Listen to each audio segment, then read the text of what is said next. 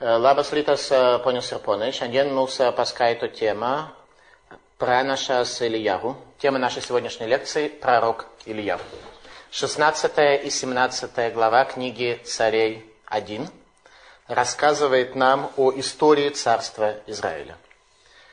Книга «Царей» повествует нам о продолжении истории царства Израиля после того, как Аса, царь Иудеи, упустил возможность вернуть 10 колен к Иудее и к Иерусалимскому храму.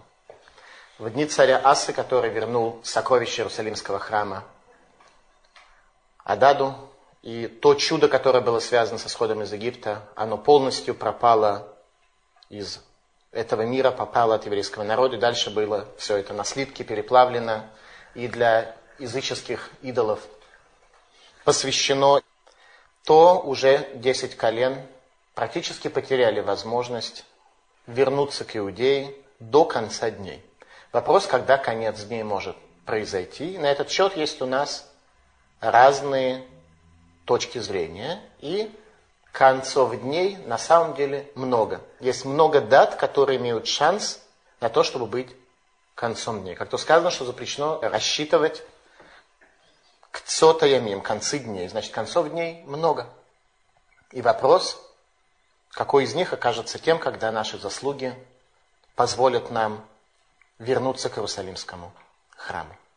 Итак, царство Израиля, северное царство под руководством Яровама бен Невата, который оказался главным философом Золотого Тельца, который находился в Бейтейле, и Золотого Тельца в Дане. Вкратце история складывалась следующим образом, как это описано в 16 главе книги царей 1.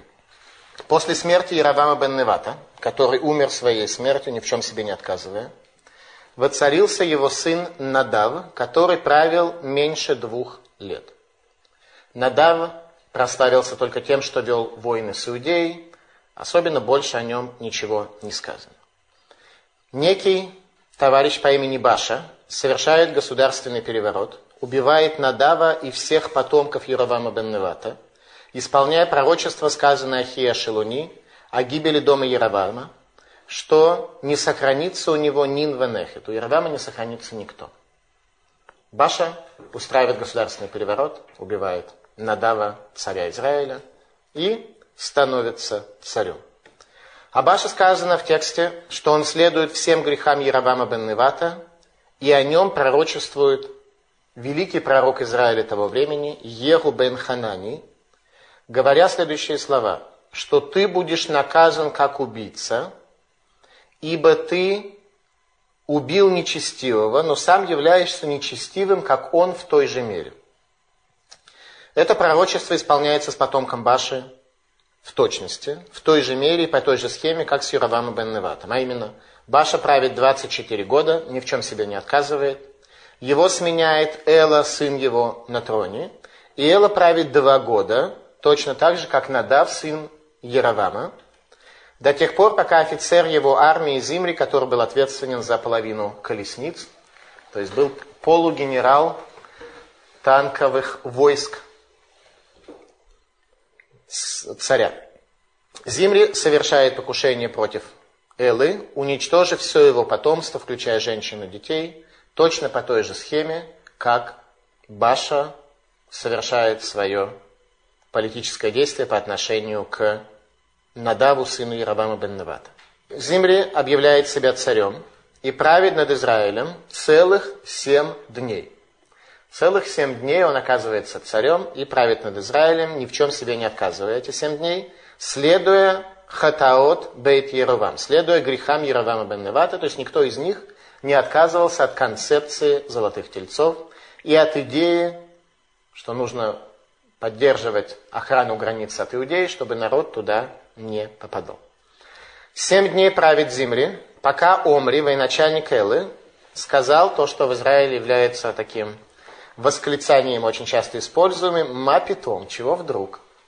И в назидание другим сжег Зимри во дворце столицы Израиля Тирца, вместе с дворцом, чтобы в назидание другим все поняли, что что вдруг генерал, который ответственен за половину колесниц, должен воцариться, когда есть военачальник. Это была суть назидание, которое Омри в этот мир принес. На политической карте мира появляется некий Тивни, который в течение семи лет выясняет отношения с Омри, кто на самом деле царь. Иногда войны, иногда холодная война, но они между собой выясняют отношения, кто из них, наконец, будет царь. В это время происходит э, событие, которое этот спор привело к своему завершению, а именно Аса, царь Иудеи, женит своего сына Егошафата на дочери Омри. В связи с чем народ Израиля предпочитает его и в подарок на свадьбу дочери Омри с будущим царем Иудеи Ехошафатом, ему в подарок на свадьбу дарят скальп Тивни. Ну, не совсем скальп, но образно можно тоже сказать. Итак, ему подарили скальп Тивни. Таким образом, Тивни уходит с политической карты мира, оставляя свой скальп э, в музее этнографии. И Омри правит Израилем 12 лет, умирает своей смертью. Таким образом, одним махом мы прошли историю пяти царей Израиля. О них сказать больше нечего. Танах рассказывает нам, что о них сказать больше нечего, кроме того, что они все следовали грехам Яровама бен Невата. Обо всех их сказано «Ашер Ехтиет Израиль», тот, который привел к греху Израиль. Тот, кто рассеял внимание Израиля, тот, кто привел Израиля в состояние связи с золотыми тельцами и в состояние полного отрыва от Иерусалимского храма и его ценностей. Очень мало в Священном Писании и в трудах наших учителей отводится место для изучения их образов, их жизнедеятельности. Израиль обречен на изгнание и на пропажу со святой земли, которая исторгает и изрыгает их царство. Для спасения Израиля от пропажи Всевышний достает из своего хранилища самые мощные средства пророка Ильягу и царя Ахава, сына Омри. Омри умирает, вместо него воцаряется царь Ахав. Это самое мощное средство, которое, если не поможет, то Израилю уже не поможет больше ничего. Царь Ахав. О нем рассказывает нам 16 глава, 29 стих. Текст говорит следующее. Иохав, сын Омри, стал царем над Израилем, и в 38 год царствования Асы, царя Иудейского, Иохав, сын Омри, царствовал над Израилем в Шамроне 22 года. И делал Ахав, сын Омри, злое в очах Господа, более всех, кто был до него. Мало было ему следовать грехам Яровама бен Невата, он взял себе в жены Езевель, дочь Идбааля, царя Цидонян. То есть женится на некой даме, и с разной точки зрения, прошла ли она какой-то облегченный реформистский гиюр, или она этого не делала. Э, есть точка зрения, что а, его условием было, чтобы она не сделала никакого гиюра, и чтобы она приносила в еврейский народ именно те ценности цидонские, которыми руководствовался Ахав в своей жизнедеятельности. И стал служить Баалю и поклоняться ему. Первый и единственный царь Израиля, который поклоняется Баалю, был Ахав. Что такое Бааль? Некие силы влияния идолов, которые относились целиком и полностью к кананским народам, среди которых проживали евреи, в соседстве, рядом с которыми проживали евреи. И он добавляет к золотым тельцам, если золотые тельцы сами по себе были некой формой служения Богу, то Бааль это была форма служения идолам непосредственно. И поставил он жертвенник Баалю в капище Бааля, который построил в Шамроне, столице Израиля Шамрон. Там строится новое капище. И сделал Ахава Ширу, и Ахав делал то, что гневало Господа Бога Израиля, больше, чем все цари Израиля, которые были до него. В его дни Хель из Бетеля построил Ерехо, а Верамом первенцем своим он заложил основание его, и с Игувом младшим своим поставил ворота его, по слову Господа, которое он излег через Егошуа бен Нуна. Не очень понятно, о каком строительстве идет речь. Сейчас мы с вами разберемся. Итак, Всевышний достает самые мощные средства из своего хранилища, из своей сокровищницы. Это пророк Ильяру и царь Ахав. Царь Ахав – самое мощное средство, которое могло спасти царство Израиля. Кроме него никто. Как это понять? Будем разбираться. Царь Ахав продвигает вперед царство Израиля, понимая, что пять предыдущих царей, они были полными кроликами, которые только друг друга убивали и ни в чем себе не отказывали, и говорить там было не с кем. Царь Ахав, первый после этих пяти царей, был человеком идеи. Это был большой человек. Каким образом он продвигает вперед царство Израиля? Ассимиляция. Сам женится на сидонской даме. Введение иностранного идолопоклонства и строительство Ерихона. Что это за строительство Ерихона? Каким образом строительство Ерихона влияет на, на то, что это в Танахе приводится как самый главный грех, один из самых главных грехов царя Хава. Ральбак пишет следующее. Езевель бат идбааль, вегу элогей цейдоним, вегарацион баашелон идгаира, лерахис этулоке Исраэль, миколь малхе Исраэль, ашер гаю лифанав. Езевель, она была дочерью Идбааля, так написано у нас в тексте. Что, кто такой Идбааль? Это ее папа? Ральбак говорит, что нет. Папа, у нее был какой-то другой, который было какое-то совершенно другое имя, которое текст Танах вообще не привел, поскольку для нас с вами это не имеет абсолютно никакого значения. И был он, этот Идбааль, на самом деле богом цидонским, одним из центральных богов, которым цидоняне поклонялись. Не единственным, но очень уважаемым. Вегарацон и текст пришел нам сказать, что она не совершила гиюр для того, чтобы гневать Бога Израиля больше, чем все цари Израиля, которые были перед ним. То есть он царь Ахав, взял себе жену без гиюра, не для того, чтобы там, она отказалась, не захотел, жена понравилась или были какие-то политические причины на ней жениться. Он взял ее давка только для той цели, чтобы гневать Бога Израиля. Это Ахава из сокровищницы Всевышнего, который был выпущен для спасения Израиля. Наконец появляется царь, который, в отличие от предыдущих царей, имеет образ, и уже то, что мы с вами прочли, доказывает, что царь Ахав, безусловно, имеет образ, и образ великий, поистине великий. Решиться на такое мог только очень большой человек. Это очень большая реформа. Большую реформу такую сделать может только очень большой человек.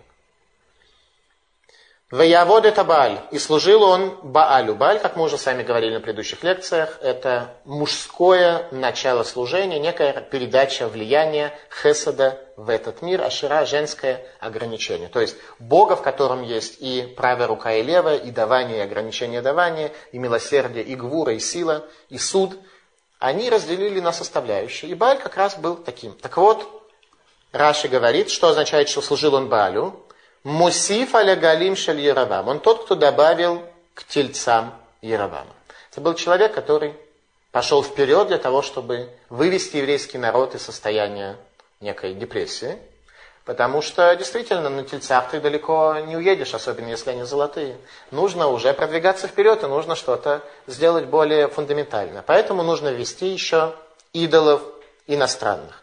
Ну и поскольку Аха был человек очень современный, продвинутый. Он, естественно, был э, в контакте с э, зарубежными странами. И то, что современная международная теология могла дать, он использовал в полной мере. В его дни Хиэль, житель Бейтеля, отстраивает Ерехо. Что нам это дает и о чем нам это говорит? А именно – Текст нам говорит, что при строительстве Ерихона Хиэль хоронит всех своих детей, от старшего до младшего, в процессе строительства. Когда начинает строить Ерихон, умирает у него старший сын, продолжает строить, и весь процесс строительства занимал какое-то время. Каждый, соответственно, промежуток времени Умирает у него какой-то сын, когда он завершает строительство и строит ворота, умирает младший сын. И он продолжает строить Ерихон. Что это был за человек, который имел очень большое значение тоже в еврейском народе. Про маленьких пишут очень кратко. И они вот те пять царей, которые у нас были до этого, так что мы с вами даже не прочли, что о них сказано в Священном Писании, только своими словами передали их историю. Что это за история с Ерихоном и какая проблема с его строительством? Егашуа, Сефер Егашуа, книга пророка Егашуа, глава 6, стих 26. Ваяшава Егашуа, Беэд Гаги, Леймор, Арур Раиш Лифней Ашем, Ашер Якум, Увана Этхаир Азот, Эт Ерихо, Бибхоро Исадену, Бецейро Яцив Длате. И заклял Егашуа, в тот момент, когда стены Ерихона упали, на глазах у всего еврейского народа и у всех кананских народов, которые это видели, говоря, проклят тот человек перед Богом, который встанет и отстроит Ерехо, который решится и отстроит Ерехо.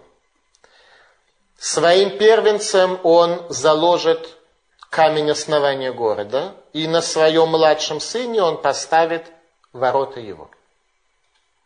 Прямо, как сказал Яхашо, так и было. Когда Хель начинает строить город, умирает его старший сын. Когда Хель заканчивает строить город, умирает его последний сын.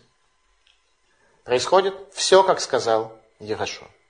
В чем причина запрета, почему город Ерихон отстраивать было нельзя? Есть на то три причины. Первая, Ерихон, в отличие от всех остальных городов Израиля, город кананцев. Он не был городом одного из кананских народов, как все остальные. Вся земля Израиля была поделена между семью кананскими народами. Какие-то города принадлежали одному народу, какие-то другому и так далее. Что касается Ерихона, то он был городом международным. Там жили представители всех кананских народов. Вся знать проживала там. И, естественно, весь город был посвящен идолопоклонству, на эти средства построен. И вся религиозная знать семи кананских народов проживала там. Елихо – это ключ к земле Израиля, как мы учим с вами в книге Судей, в книге пророка Игашуа. Поэтому запрещено было пользоваться каким бы то ни было имуществом и отстраивать город, потому что весь этот город построен за средства Водозары, за средства идолопоклонства. Второе. Стены города Ерихона упали в шаббат. И в шаббат запрещено созидать и строить. Разрушать теоретически не запрещено. Иначе как, если ты разрушаешь в целях последующего строительства. Поэтому Ерихо, если бы евреи планировали отстроить после этого, нельзя было бы привести стены Ерехо к падению в шаббат. Но стены Ерехона могли упасть только в шаббат. Была определенная проблема. Ерехо запрещено отстроить. Третья причина, чтобы свидетельство чуда упавшие стены сохранились навсегда в истории еврейского народа. И чтобы каждый человек имел возможность, подойдя к стенам Ерехона, сказать браху, шасалану бамакомазе, что Всевышний сделал нам, нашим отцам, чудо в этом месте. Та браха, о которой мы говорим в Хануку. Каждый человек, проходя мимо стен Ерихона, должен был остановиться, увидеть упавшие стены и сказать это благословение. Поэтому Ирашо Бенун позаботился о том, чтобы Ерихон никогда не был отстроен, и сказал, что согласно замыслу Всевышнего, тот человек, который решится на отрицание божественного откровения, которое было при упавших стенах Ерихона – он должен будет расстаться со всеми своими детьми и пропасть из Израиля навсегда. Это наказание, это следствие его жизнедеятельности. Говорит Малбин. А так шерау шахав осеет коль гатуавот вен манишо кафру баашгаха увенавуа. Теперь, когда увидели, что Ахав делает все мерзости, которые только возможны, и Всевышний не наказывает его, то Кафру отказались от Рашгаха, от божественного провидения и от пророчества. Видит, Ахав делает все, что угодно. Идолам поклоняется, никакого наказания нет. Полное процветание государства, экономика поднимается каждый год на 5,3%. Полный порядок – и никаких проблем больше нет. Таким образом, поняли, что все, что сказано в книгах пророков, ерунда. Если так, можно решиться и уже на конкретную вещь. То есть идолопоклонство это самая конкретная вещь, но это как бы грех глобальный, грех широкий. Да? А тут сказано конкретно, не отстраивай один город. Все остальные города отстраивай, нет никакой проблемы. Этот город Ерехо отстраивать нельзя. И Хель подтвердил на собственном примере, что пророчество Иерошуа имеет силу и имеет большое значение. Как мыслил Хель, который решил рискнуть всеми своими детьми и отстроить Ерехо. Опять же, потребности так уж большой экономической, э, социальной, политической в строительстве Ерехо в принципе не было. Город хороший, ключ к земле Израиля, ну это философия. Но так уж, чтобы строить именно его, не хватало земель, можно рядом построить, в конце уж концов, если уж нужно. Хель был человеком предельно честным, он был человеком науки. И он утверждал, что болезни и смерть, они происходят не от пророчеств и не от каких-то духовных поступков человека. Болезни, они от вирусов, а смерть, она от болезней. Поэтому говорит, мы, современные люди, должны уже показать всем остальным, что пора с этим религиозным мракобесием завязать. Мы находимся в период э, уже в период до, новой эры за много лет, да? но тем не менее мы уже люди продвинутые и должны понять, что с этим религиозным еврейским воззрением на мир, что Бог как-то влияет, нужно, конец, покончить и понять, что болезни они с земли, не с неба. Ну и беседует он с женой своей и говорит, ты знаешь, мы должны всем доказать, что надо строить Ерехо. Жена говорит, а может все-таки не мы, а кто-то другой. Нет, мы должны доказать всем о том, что правильно поступать именно так. И чтобы все поняли, что можно жить, двигаться вперед. И все эти старые законы нам совершенно не актуальны. Именно мы должны доказать, что это не связано. Начал строить, умирает первый сын. Ну, жена говорит, может быть, мы остановимся, как бы не стоит двигаться дальше. Да нет, ну смотри, это же чистая случайность.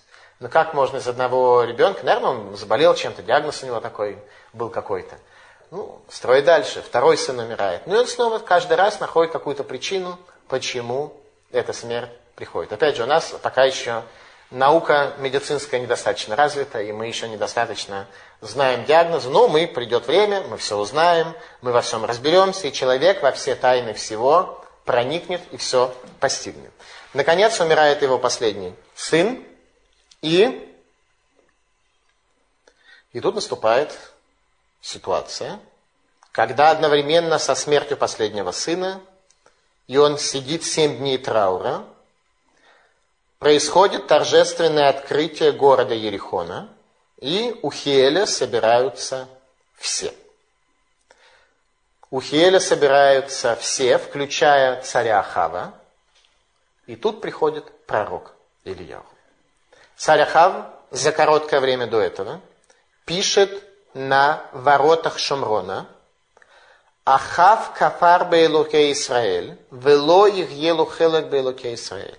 Ахав отрицает, кафар, вера, кфира это вероотступничество. Ахав отрицает Бога Израиля, и не будет у него доли в Боге Израиля.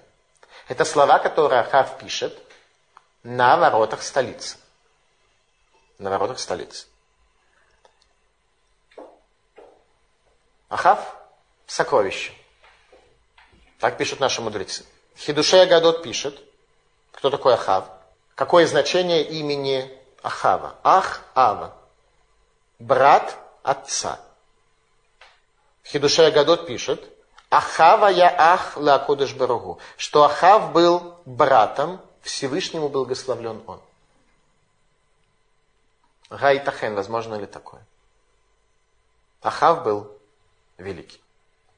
Только великий мог написать на воротах города, что он отрицает Бога Израиля.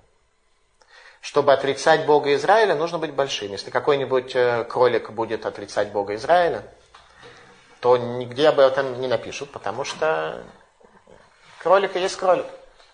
Для того, чтобы отрицать Бога Израиля, нужно быть человеком великим, нужно находиться в сокровищнице и прийти для очень большой миссии. Итак, Ахав и все руководство страны приходит к Хелю, который сидит семь дней траура по своему младшему сыну в рамках торжественного открытия города Ерехо, когда у него собираются все. В самый торжественный момент, как всегда, появляется пророк Ильяху. 17 глава рассказывает нам о том, как это произошло. «И сказал Ахаву Ильягу Атишби из жителей Гелада». Как раз на это мероприятие, двойное мероприятие. Траур Ахава и торжественное открытие города Ерихона. Туда приходит пророк Ильяху. «Как жив Господь Бог Израилев, перед которым я стою, что не будет в эти годы ни росы, ни дождя, разве лишь по слову моему». По какой-то причине пророк Ильягу закрывает дождь. Говорит, дождя больше не будет в Израиле. То есть Израиль обрекается на смерть, на смерть от голода, на засуху. Очень интересно, был ли при этом дождь в Иудее? Очень интересный вопрос. Не нашел на него ответа в тексте Торы. Был ли дождь э, в Иудее? Я не нашел ответа. И было ему слово Господне такое, после того, как Ильягу закрывает дождь. Опять, что значит закрывает? Как человек может закрыть дождь, суть которого свидетельство о связи между нижними и верхними, между Ильяним и Тахтуним. И было слово Господне такое, ступай отсюда и обратись к востоку, и скройся у потока Крит, что против Ярдена. Пророк Ильягу убегает в изгнание, поскольку Ахав ищет души его за закрытие дождя, и скрывается возле потока Крит, что возле Ярдена. И будет, из этого потока ты пить будешь, а воронам я повелел кормить тебя там. И пошел и сделал по слову Господню, пошел и стал жить у потока Крит, что против Ярдена. И вороны приносили ему хлеб и мясо утром, и хлеб и мясо вечером. И из потока он пил. То есть оказался на полном обеспечении – воронов. Вороны обеспечивали пророка Ильяху. И было по прошествии некоторого времени высох этот поток, ибо не было дождя в стране. И было ему слово Господне такое, «Встань и пойди в Царифат, что у Цидонян, и живи там. И вот я повелел там женщине-вдове кормить тебя». И встал он и пошел в Царифат, и когда он пришел к воротам города, то вот там женщина-вдова собирает хворост. И позвал он ее и сказал, дай мне немного воды из сосуда, и я напьюсь. То есть женщина собирает хворост. С собой у нее, естественно, не было воды особенно. Она вышла за пределы города немножко дров собрать. Говорит, дай мне попить чуть-чуть. И пошла она, чтобы взять. Она бросила свой хворост и пошла в город за водой. Человек попросил воды, надо принести воду. Но позвал он ее и сказал, прошу, возьми для меня кусок хлеба в руку твою. Она же сказала, как жив Господь Бог твой, что нет у меня ни куска лепешки, а лишь горсть муки в кувшине и немного масла во фляге. Вот соберу я пару веток и пойду и приготовлю это себе и сыну моему, и съедим это, а после этого будем умирать с голоду. Она говорит, у меня осталось ровно на одну скромную, минимальную трапезу. И сказал ей Ильяху, не бойся, иди и сделай то, о чем ты говорила. Но раньше сделай из этого для меня маленькую лепешку, принеси мне, а себе и сыну своему сделаешь после. Что говорит про Иляву женщине? Когда у тебя нет достаточно для себя даже на одну трапезу, а после этого никакой надежды на будущее, то отдай мне часть от твоей последней трапезы. Как бы мы с вами поступили в такой ситуации? Мы бы сразу по мобильному позвонили какому-нибудь раввину, сказав, а где там в Шульханарухе написано, что если нужно свою жизнь э, беречь и жизнь другого, то ты должен в первую очередь свою жизнь, э, а этому ответить грубо и нагло, типа того мужик надо вообще Галаху учить, и что если сами мы умираем, так тебе мы вообще ничего должны не давать, а вообще хочешь воду, вот там государственный колодец стоит – возле города, и э, можешь сам подойти и зачерпать и попить, а не меня, женщину, гонять за водой. Это был бы нормальный ответ в рамках э, полной праведности и святости, которую мы с вами могли бы предъявить нашему Творцу. Женщина сказала иначе. И говорит он ей при этом, пророк Ильяву, некую философскую доктрину. Ибо так сказал Бог, Господь, Бог Израиля, мука в кувшине не иссякнет, а масло во фляге не будет до того дня, как даст Господь дождь на землю. Он при этом ее еще и успокаивает. И говорит, ты мне дай сначала от того, что у тебя сейчас есть, от последней твоей муки. А дальше я тебе уверяю, что все будет в порядке, и не иссякнет, и будет чудо. Мука эта будет продолжаться, и хватит, хватит ее до того времени, пока Всевышний не даст дождь на землю. Что мы тогда сказали? А, ну тогда ситуация меняется, конечно. Если ты нам сказал, так мы тебе отдадим э, э, последнее от нашей последней трапезы, нет никакого вопроса. Не знаю, как бы мы с вами поступили в таком вопросе, поэтому мы и учим с вами текст Танаха, чтобы понять, какие люди удостоены чуда. Кто живет по статистике экономической, а кто достоин чуда? Эта женщина оказалась достойна чуда, поэтому Всевышний в нужное время посылает ее за хворостом. И на тот момент у нее остается последняя трапеза, состоящая из муки и масла. Именно в тот момент. Все вовремя. У праведника все вовремя, у нечестивца все с задержкой. И пошла она и сделала так, как сказал Ильяву, и кормилась она и он, и дом ее много дней. Мука в кувшине не иссякала, и масло во фляге не убывало по слову Господу, которое он извел через Ильяву. И было после этих событий, заболел сын той женщины, хозяйки дома, и болезнь его была так сильна, что не оставалось в нем дыхания. Женщина получает награду, у нее умирает сын. Как она реагирует? Женщина отдала все, в качестве награды у нее умирает сын. И сказала она Ильягу, что тебе до меня, человек Божий? Ты пришел ко мне напомнить о грехе моем и умертвить сына моего. В ком она ищет вину? В себе. Она ищет вину в себе. Она не ищет вину в том, что мой сын стал жертвой э, твоих э, политических э, скандалов с царем Ахавом или что. Она в себе. Видимо, что-то у меня не так, что благодаря тебе я удостоилась чуда, а сейчас умирает сын мой. И сказал он ей, дай мне сына твоего. И взял он ее от груди его и понес в верхнюю комнату, где жил, и положил его на постель. И возвал он Господу и сказал, Господи Боже мой, Неужели вдове, у которой я живу, ты причинишь зло, мертвив сына ее? И услышал Господь голос Ильягу, и возвратилась душа этого мальчика в него, и он ожил. И взял Ильягу мальчика и свел его из верхней комнаты в дом, и отдал его матери его. И сказал Ильягу, смотри, жив сын твой. И сказала та женщина Ильягу, теперь я знаю, что ты человек Божий, и слово Господне в устах твоих истина. Что это за история по воскрешению умершего ребенка? В Танахе это было всего два раза. В всем Танахе детей воскрешают два раза. Пророк Илиша, ученик пророка Ильяру и сам пророк Ильяру. Если бы такое не произошло, то написать это было бы в высшей степени безответственно. Что это за история? Почему? И как Пророк воскрешает ребенка. Почему этот ребенок умер? Почему все это происходит? Талмуд в трактате Танит говорит, три вещи есть в этом мире, которые Всевышний никогда не передает посланцу. Дождь, рождение и воскрешение из мертвых. Это три функции в этом мире, которые всецело принадлежат Всевышнему лично. И никакие структуры, начиная от ангелов и кончая пророками и мудрецами, взять это не могут. Талмуд в трактате Тани. Мы видим, что пророк Ильяву берет эти ключи.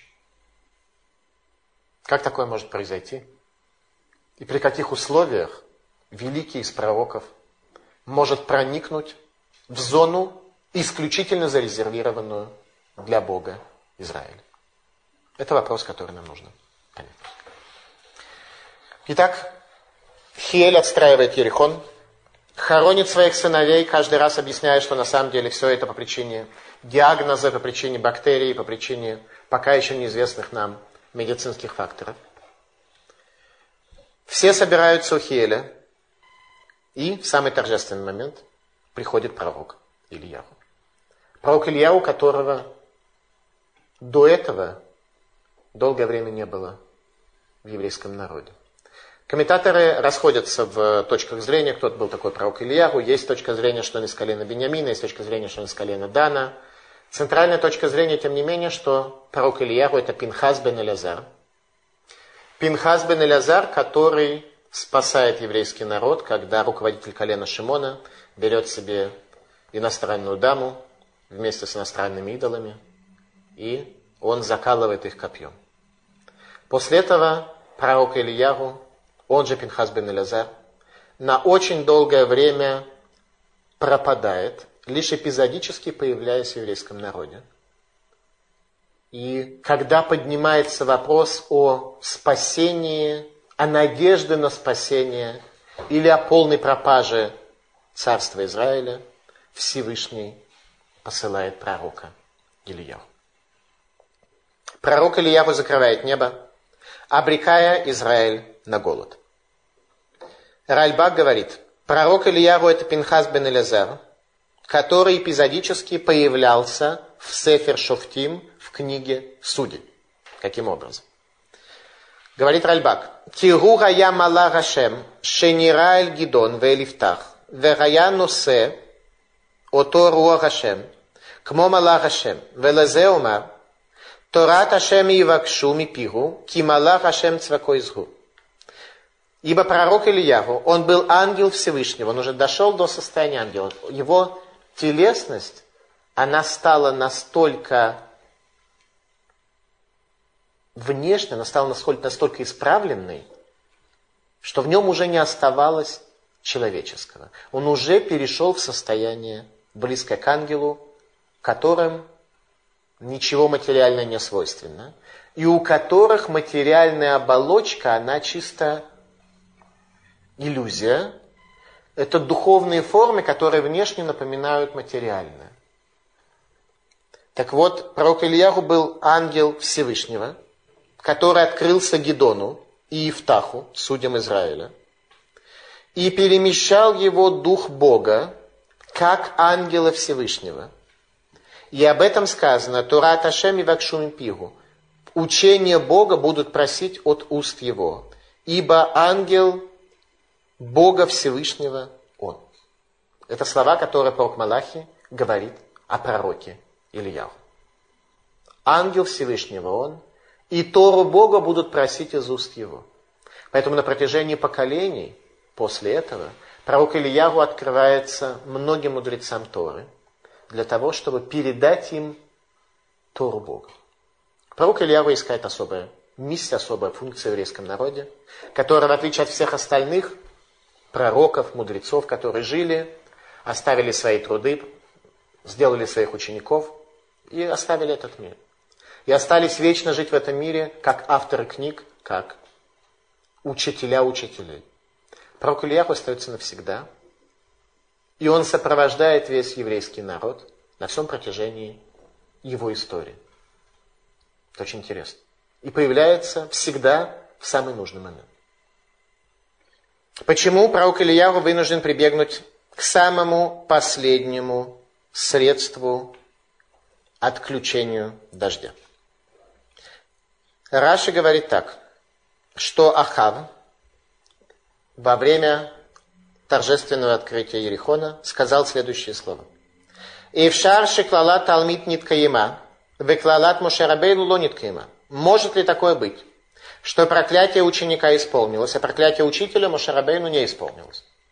А именно Мушарабейну сказал, שנאמר, וסרתם ואהבתם אלוקים אחרים והשתחוויתם לכם, וחרה אף השם בכם ועצר את השמיים, как сказано в молитве Шма Исраэль, и будет и вы уйдете в сторону и будете служить другим идолам, и будете кланяться им. И поднимется гнев Бога на вас, и Он закроет небо. Варей кол Исраэль овдим элогим ахирим. И вот весь Израиль служит другим богам, говорит царь Ахав. Вейн гашамим на царим. И дожди продолжаются. Может ли оказаться, что проклятие Мушарабейну о наказании засуха из идолопоклонства не исполняется, а проклятие его ученика Иерошуа, что если человек отстроит Ерехо, то погибнут все дети его, это проклятие исполняется. Разве такое может быть? Поэтому сказал пророк Ильяру, что не будет больше дождя, иначе как по слову моему, говорит пророк Ильяру. Результат – три года засухи. Как комментирует Ахав события? Он говорит, очень просто. Засуха – это не от Бога. Засуха – это сочетание двух элементов. Во-первых, случайность. Бывает такое, что иногда года засушливые. А второе – это колдовство Илья. Илья уколдует. Он же не сказал, что это из-за Бога будет. Не будет больше дождя, иначе как по слову моему. Илья уколдует.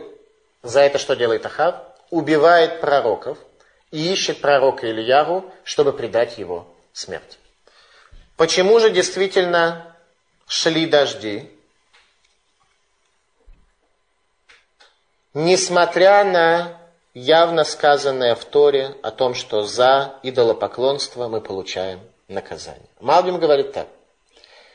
Высказывание Мошарабейну о прекращении дождей верно по отношению к народу, который находится в состоянии Ашгаха и Лухтит, божественного присутствия и божественного проведения. В ситуации, когда народ настолько отказался от Бога, что не с кем говорить, то тогда, что тогда происходит?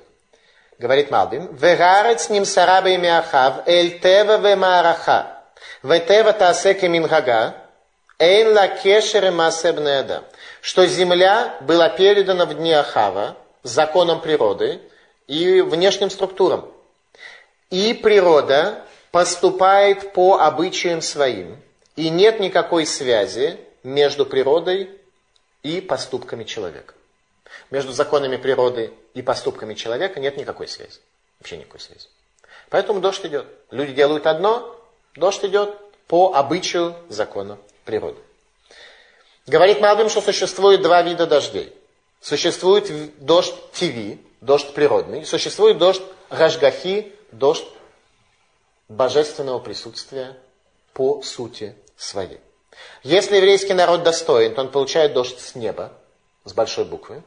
Если еврейский народ недостоин, он получает дождь природный, дождь с неба, с маленькой буквы. Круговорот воды в природе. Для этого, для вас и предназначен. Пророк Ильяру был послан для осуществления последней надежды для Израиля вернуться к Богу Израиля и вернуться к его шхине, к его божественному присутствию, к Гашгахе, к божественному проведению. В результате царь Ахав убивает пророков и разыскивает пророка Ильяву, дабы предать его смерти. Пророк Ильяву скрывается у источника Крит. Источник Крит, сегодня известно, где это находится в Израиле. Там есть сегодня Шмурат Атева. Э, за небольшую плату можно посетить это место. Горная долина, источник воды. Источник Крит и вороны, которые обеспечивали снабжение Ильягу пищей. В Танахе сказано, что вороны приносили пророку Ильягу лехем у басар, хлеб и мясо. Откуда нет хлеб и мясо брали? Ответ – со стола Хава. Вороны летали к Ахаву утром и вечером, забирали оттуда пищу и приносили к пророку Ильяху. Пророк Ильяху получает все необходимое от Ахава за счет налогоплательщика государства Израиль. Обычно так и происходит. Ральбаг говорит, что вороны приносили пищу два раза в день, чтобы все было свежее. Чтобы была свежая, нормальная пища, приносили два раза в день. Отсюда мы учим, что Ахав ел кошерную пищу. И есть галактический вопрос, а ведь мясо, которое Нила Минхайнс было скрыто от глаза, его нельзя есть. Да? Мясо можно есть только если сначала оно запаковано, и там штамп равина стоит. После этого ты видишь, что это то же самое мясо, у тебя закрытая дверь, никто не тронул, и тогда это мясо приготовил, тогда ты его можешь есть. Если вдруг ты оставил открытое мясо где-то на улице, и ушел, и пришел, и вроде лежит то же самое мясо, тебе его есть уже не запрещено. Потому что, может быть, это мясо другое. Возникает вопрос, как пророк Ильягу полагался на вороний кашрут для того, чтобы есть это мясо. Ответ, там все это разрешалось пророческими методами, а не методами той галахи, открытой для глаза человека. Когда пророк Илья увидел это мясо, он понимал, что это мясо оторвано от стола Ахава. На нем как бы для взгляда пророка стоял штамп кашрута, и мы видим, что Ахав, несмотря ни на что, кашрут соблюдал. Никаких вопросов. Но вокруг него все есть а что было вокруг него, мы познакомимся с вами в следующих лекциях. Тоже будет не так все просто. Очень не так все просто. Он был главным идеологом несоблюдения. А насколько люди потянулись за царем, не так уж, не так уж потянулись. Рабейн Убхая поднимает вопрос о том, каков критерий человека, который обслуживается воронами в рамках полного чуда. Каков критерий человеку?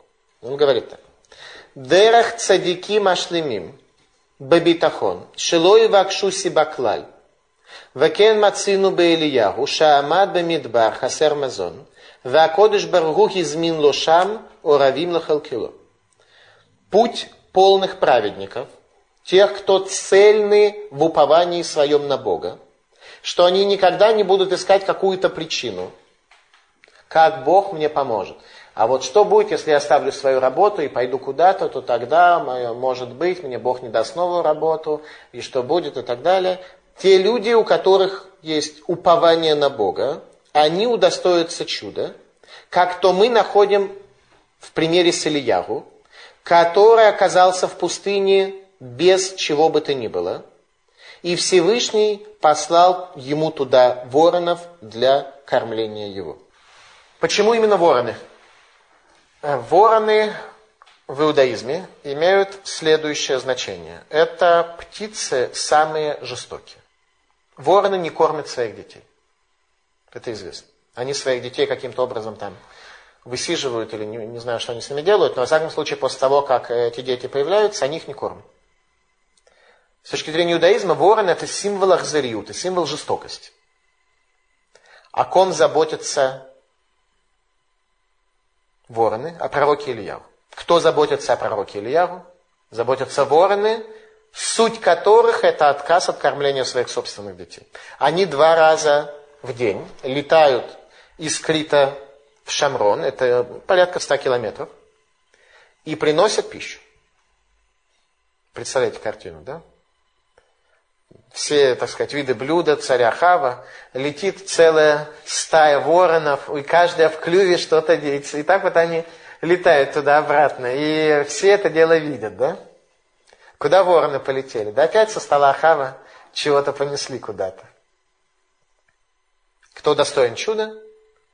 Тот, кто Бога раскрыл, скрытого за рамками материальной завесы. Когда ты материальную завесу снимаешь, со своих глаз, ты становишься сразу достоин чуда. Ворон. Ворон это тот, кто отказался исполнить свою миссию Отикун Гауламу, исправление этого мира. В дни Ноха он осуществил ее в дни пророка Илья. Помните, что в дни Ноха произошло? Когда Нох сидел в ковчеге, и дождь уже более-менее закончился, и воды спали, то Нох выпускает ворона – для того, чтобы тот посмотрел, можно ли уже десантироваться на землю. И ворон сделал круг и вернулся назад, и отказался исполнить свою миссию. Почему он отказался исполнить свою миссию? Об этом нам рассказывает Мидраш. Он говорит так.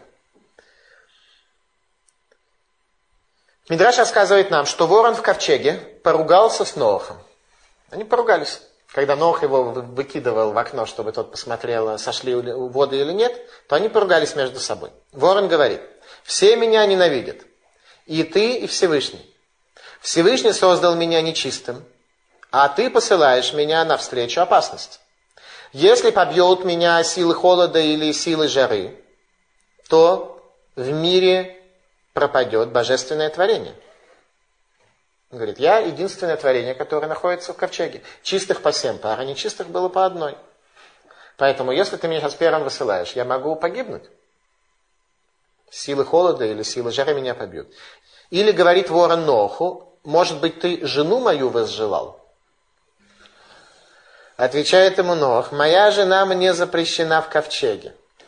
Поскольку когда бедствие в мире, то человеку запрещено быть со своей женой. Мне нужна твоя жена.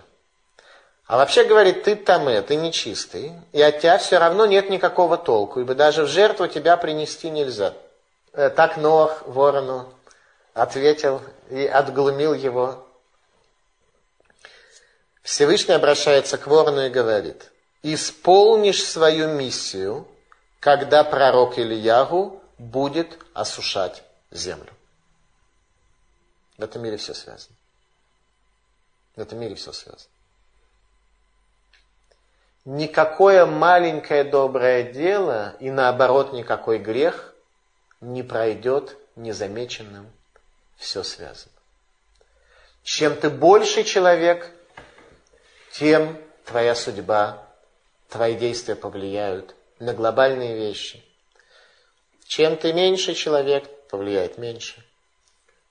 Всевышний ответил ворону, что он исполнит свою миссию, когда пророк Ильягу будет осушать землю. А вода Кодыш. Почему чудо для пророка Ильягу было осуществлено посредством нечистой птицы? Почему именно нечистая птица все-таки заботилась об Ильяху? Можно было бы голубей послать. Они бы носили. Подчеркивает падение Бне Израиль, погруженных в Аводазара, погруженных в идолослужение. Что пророк Ильяху понимал, что в конечном счете задача, ради которой он был послан, она спасти еврейский народ.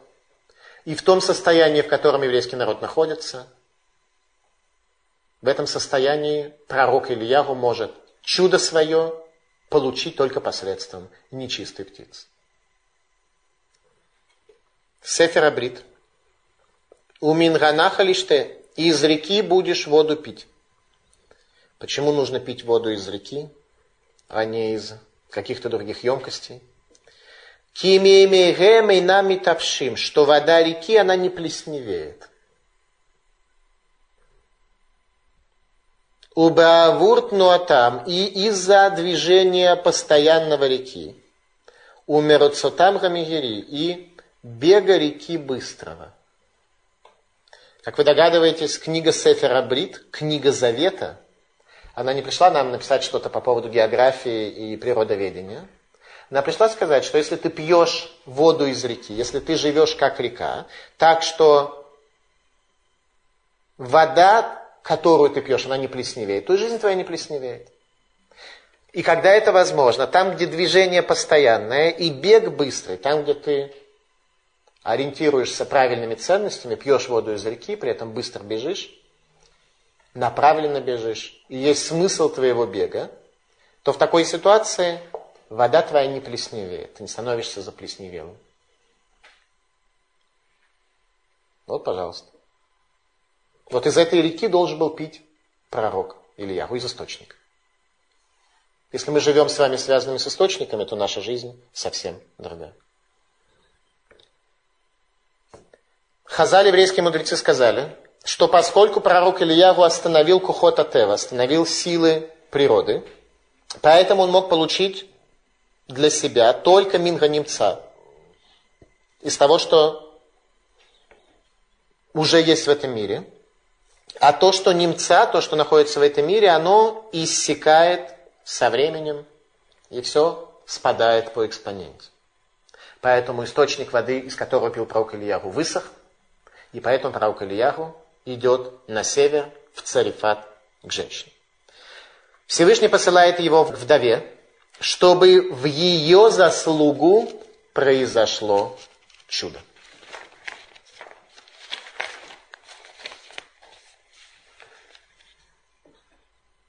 Раши Гулора я макира тальмана. Пророк Ильягу не знал, о какой вдове идет речь. Не знал. Гулора я макира тальмана шамарлу акодыш баругу. Не знал, о какой вдове сказал ему Всевышний. Веламад ми Авраама вину, ваамар.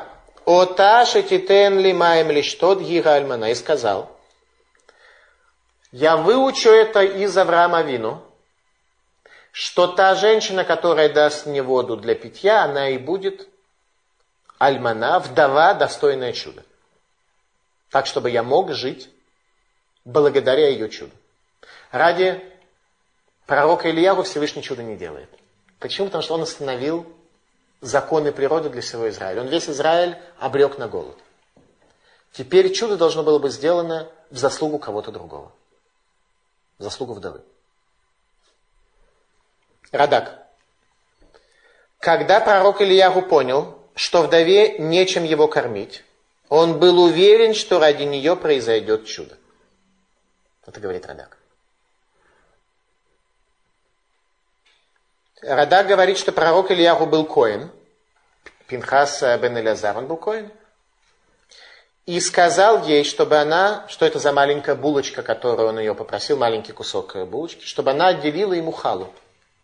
Халу, которую тогда отделяли каеном. Сегодня мы находимся в состоянии нечистоты, поэтому мы халу сжигаем, а тогда люди замешивали тесто в состоянии чистоты и давали коину. Пророк Ильяву ставит перед женщиной сверхзадачу – отдать последнее, приблизив смерть себе и своему сыну. И она с этой сверхзадачей справилась без малейшего труда. Без малейшего труда. В ее заслугу дождь вернется в Израиль. Так что выбирайте. Либо хлеб себе – тогда вы войдете в списки налогового управления. Если хлеб бедным, то войдете в список вечности. Ну, как эта женщина смогла выбрать? В общем, галактически она имела право отказаться? Или она узрела, что это действительно пророк, от слова которого выше Галахи? Как это можно было на это согласиться? Она должна была что-то понять? Понимаете, а, Галаха говорит так что если ты можешь спасти свою жизнь или жизнь другого, ты должен спасти свою жизнь. Но она не могла спасти свою жизнь в любом случае, потому что ей хватало пищи ровно на один день. Если бы у нее было, скажем, цистерна с маслом и подвал с хлебом, но это было бы хватало только для нее, а он бы попросил, возьми меня тоже, мы вместе съедим и все умрем через некоторое время. Тогда Галаха говорит, что нет, ты должен сам съесть сам все это и спасти себе жизнь. Но она не могла спасти жизнь себе. Поэтому вопрос был лишь о продлении жизни на короткое время. Хотя и продление жизни на короткое время это тоже большая заповедь, и ради этого можно нарушить шаббат, чтобы спасти другому человеку жизнь на продление. По всей видимости, ситуация там она не сводилась к узкогалактическим э, концепциям, а но было видно в любом случае, что женщина отдала последнее, и благодаря этому она приобрела вечность. Она оказалась в тексте Танаха. И сын ее оказался в тексте Танаха, как мы с вами видим чуть дальше. И сын ее напишет великую книгу в Танахе. Благодаря этому. Но до этого мы сами еще дойдем.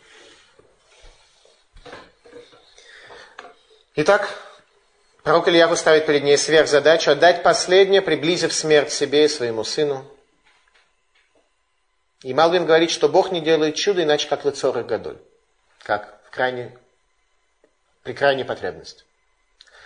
Некоторые люди живут очень хорошо, ездят на кадиллаках, и, но они как-то от Бога все-таки еще и чудо хотят тоже, чтобы так еще лучше жить, чтобы еще и негр тоже в Кадиллаке в качестве водителя был. А то жизнь тяжелая, самому приходится Кадиллак водить. Так пусть Бог сделает чудо, чтобы я там заработал, разбогател, и чтобы у меня еще и на негра хватало. Всевышний делает чудо только лицо Годой. Того чуда, за которое не пропадают у человека заслуги в будущем мире – это только лицо Гадо для, больш, для большой потребности, для особой потребности. для особой потребности. Здесь особая потребность наступила. Паршат Драхим. Вдова была праведная, иначе пророк Ильягу не мог бы быть уверен, что она отделит халу в чистоте. А именно, хала, которая отделяется с условием всех соблюдения законов чистоты, она подлежит в пищу. Если так оказалось, что тесто стало нечистое по какой-то причине, то есть либо нечистое от мертвого дотронулся, либо прокаженный, либо не знаю кто, то тогда такую халу необходимо сжигать. Ее нельзя есть.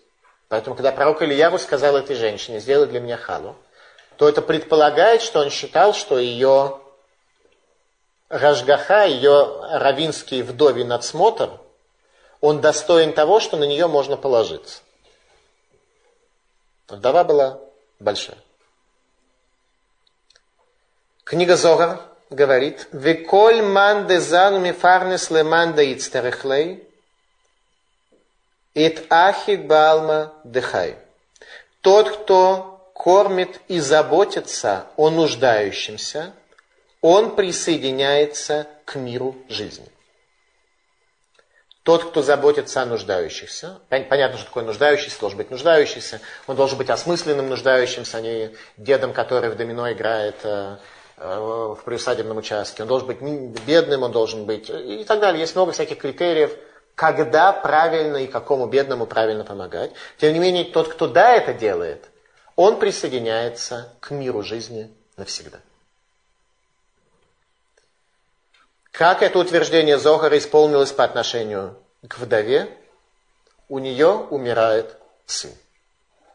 В рамках присоединения к миру жизненности у нее умирает сын. Реакция женщины. Зачем ты пришел раскира того ни? Зачем ты пришел напомнить о грехе моем? Говорит Раши. Пока тебя здесь не было, я была на высоте. Теперь из-за твоего величия, видимо, мне не хватает заслуги.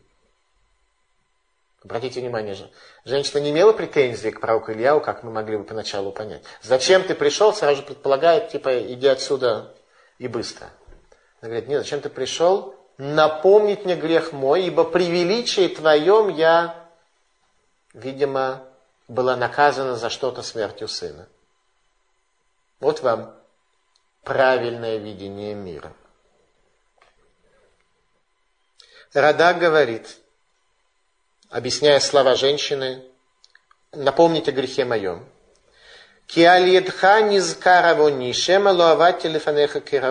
Что посредством тебя вспомнился грех мой. Может быть, я не прислуживала перед тобой в должной мере. Именно говорит она, я закон гостеприимства, может быть, по отношению к тебе, не исполнила в полной мере. Вот за это я была наказана. Вот так. Вот это воззрение на истинную картину мира. У нас э, в нашей ментальности, если приходит гость, то у нас есть законы гостя, о том, что ты должен вести себя тихо, как мышка, чтобы хозяину не мешать. А если хозяину гость не нравится, он сразу открывает дверь, и с лестницы спускается. С точки зрения иудаизма все совершенно наоборот. Гость может себя вести как угодно, у него нет никаких ограничений. В рамках заповеди гостеприимства у гостя есть э, задача вести себя как Бенадам, как человек по отношению ко всем, и к хозяину, и к гостю, и тому, кто оказал ему гостеприимство, он, безусловно, должен быть благодарен и так далее. Тем не менее, заповедь гостеприимства – это заповедь целиком и полностью лежащая на хозяине, осуществляющем гостеприимство, подчеркиваю сейчас очень важную вещь, вне зависимости от поведения гостя. Если твой гость ведет себя так, что тебе это не нравится, ты должен попытаться каким-то положительным образом, не испортив ему настроение и удовольствие быть у тебя, ты должен каким-то образом попытаться его отрегулировать и в нужную колею вставить. Тем не менее, это заповедь исключительно распространяющаяся на тебя, а гость может вести себя так, как ему вздумается. Э, если вдруг оказывается, что ты не, не можешь, не выдерживаешь и так далее, то ты свободен этой заповеди, ты можешь его мягко спустить с лестницы, да, так аккуратно сказать, извини, твое поведение такое, что я пока еще не достиг такого духовного уровня, что я такого урода, как ты, могу э, у себя э, принять в качестве гостя, просто не выдерживаю, извини, да, так сказать, гуляй, все, заповедь дисциплины прекращается. Все, вот эту заповедь не исполняешь. Есть такая ситуация, когда человек не может исполнить заповедь, да? Есть заповедь изучения Торы. Человек не может не спать, не есть, ничего, да? Поэтому он вынужден как-то. Но тогда человек должен понять, он, как хозяин, эту заповедь не исполнил.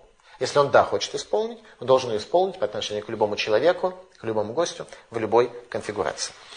Поэтому, говорит женщина, может быть, я недостаточно служила перед тобой, как положено, как положено перед мудрецом Торы, как положено перед великим. За это она была наказана смертью сына. Смотрите. Так объясняет Радак вопрос женщины. Малбим говорит, что женщина боялась, что в результате чуда с мукой и маслом иссякли ее заслуги. Что это мука и масло, которые продолжали тянуться в результате чуда, они привели к тому, что она потеряла при этом все свои заслуги в этом мире и начала уже получать заслуги из будущего. Как то сказано в перке, а вот вагамиш тамеш бетага халев. Тот, кто пользуется короной Торы, тот пропадает из этого мира. Она подумала, что может быть это с этим связано. Что она потеряла все. Говорит Зога. Бехоль дара лоиш такахман де иски кирай итата Вант титен матралялма дезхута саги. Зо рассказывает, как на это Всевышний ответил пророку Ильяву. Что в каждом поколении не было такой женщины с точки зрения заслуг, как эта женщина. И ты дашь дождь миру, ибо заслуг ее достаточно. Еврейский народ получил дождь в заслугу этой вдовы. Так говорит нам Зоха.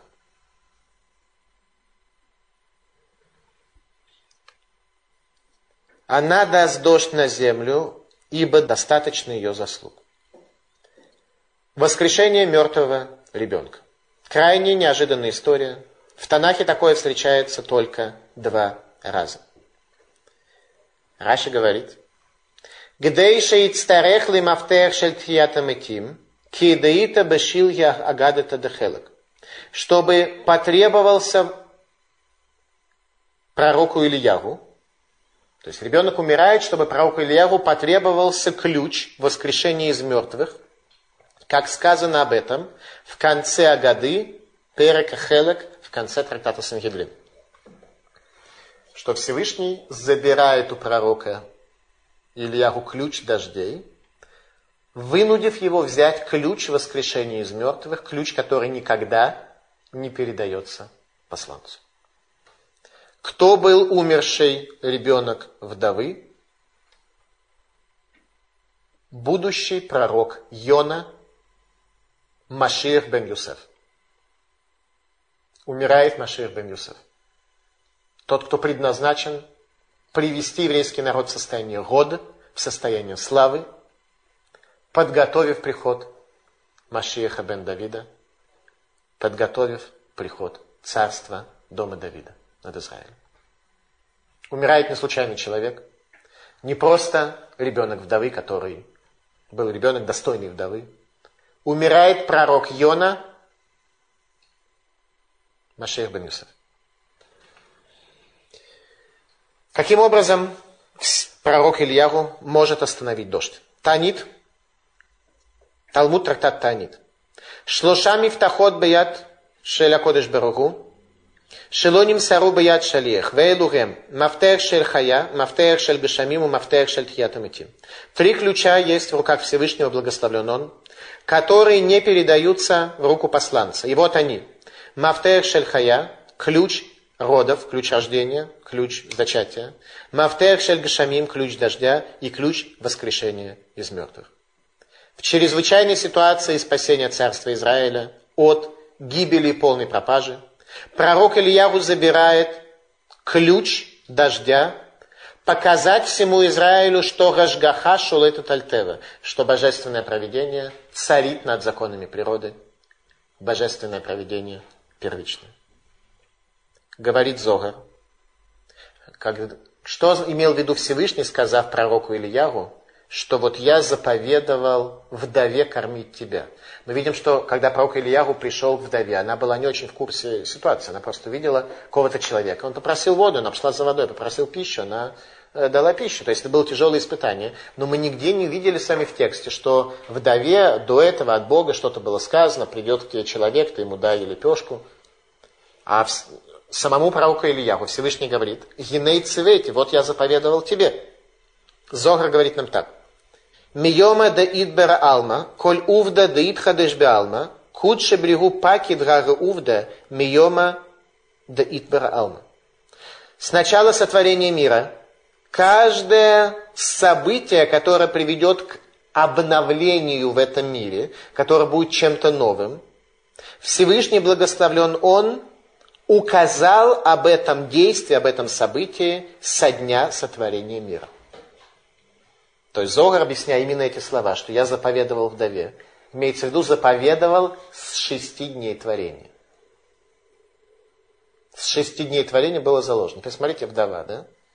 Если бы она послала Ильягу, объяснив, что в Галахе написано, что нужно сохранять жизнь себе и своему ребенку, она бы поступила, в некотором смысле, правильно. Она поступила так, как она поступила, и она приобрела себе вечность. Она приобрела вечность. Она удостоилась исполнить нечто, о чем было решение с шести дней творения. Пророк Ильягу отдает ключ дождя, забрав ключ Тхията Метим воскрешения из мертвых. И Женщина сказала, что теперь вижу я, что слово Бога в устах твоих истинное. Что она имела в виду? Теперь я вижу, что, что слова Бога в устах твоих истинные. На первый взгляд, когда пророк Ильягу воскресил ее сына, она говорит, теперь я вижу, что слова Бога в устах твоих истинные. Зогар дает совершенно другое объяснение этим словам, совершенно в другом ракурсе – у бегинках и крейбена И поэтому этот сын, его звали Бен Амитай, сын истины. Пророк Йона, как его звали? Йона Бен Амитай. Что это за Амитай? Так звали его папу? Нет. Так звали истинность пророка Илья. Спасибо за внимание. Пожалуйста, вопрос все-таки вот вы говорите, что умер будущий пророк Ионы для того, чтобы э, Ильяху взял ключи от воскрешения. А зачем он должен был получить эти ключи? Почему они должны были оказаться в его руках? Он не должен был получить ключи воскрешения. Пророк Ильяху должен был вернуть э, ключ дождя. И в особой ситуации пророк, великий из людей, может на короткое время взять ключ, но он не может взять два ключа. А вот пророк Илиша возьмет два ключа. Потому что он будет видеть больше, чем пророк Ильяру в два раза. Пророк Ильяру больше, чем один ключ взять не мог. Поэтому умер, умирает ребенок, чтобы вынудить пророка Ильяру отдать ключ. Потому что суть пророка Ильяу, как мы будем с вами учить на следующей лекции, это канаи, это ревность по отношению к Всевышнему. Пророк Ильяру не отдавал ключа до полной чувы. Всевышний заставил его отдать ключ. Методом смерти Машиеха бен Юсеф, пророка Йона. А сам пророк Йона, что он будет делать? Он будет убегать. Он будет убегать от чего? От его пророчества о спасении Ассирии, которое приведет к смерти Израиля. Сейчас мы с вами пророчество Йона хотя бы сможем понять после этой лекции. Так вообще ничего не понимали. Пророк Йона, детский сад, он убегает, садится на корабль, куда-то уплывает, и потом все-таки приходит, потом говорит, что лучше бы мне умереть. Сейчас нам все понятно. Йона, он был Амитай, его отец был Амитай, его, он был пророком истины. Его Всевышний посылает спасти Ассирию от уничтожения за их грехи. И он говорит, что я лучше погибну в море. В море бросить, говорит, бросайте в море, никакой проблемы. С радостью. Его бросают в море, буря прекращается. Это Йона. Пожалуйста, вопрос. А, когда пророк Илья сказал, что не будет дождей по слову моему, почему все-таки он взял э, на себя такое по слову моему, не по слову Всевышнего? И как Всевышний к этому, в общем-то, отнесся? Очень хороший вопрос. Э, на него есть несколько ответов. Почему пророк Ильяру сказал, что не будет дождя, иначе как по слову ему? Один ответ такой, что пророк Ильяру был последней надеждой на спасение для Израиля. Второе объяснение такое, что когда Всевышний спросит его, и по поводу чего ты так ревнуешь, он говорит, пророков убили, идолам поклоняются, и меня хотят убить. А, говорит, а последнее, что ты говоришь, это что тебя хотят убить, да, это последнее, как бы. Поэтому, по словам ему, как бы, чуть-чуть э, личного таки добавлено было немножко. Ну и самое главное, что пророк Ильягу приведет к тому, что весь Израиль произнесет слова «Рашем Руэлуким», «Бог, Он Бог», и в результате этого пойдет дождь. Это состязание на горе Кармель, которое пророк Ильягу осуществит, о чем будет наша следующая лекция.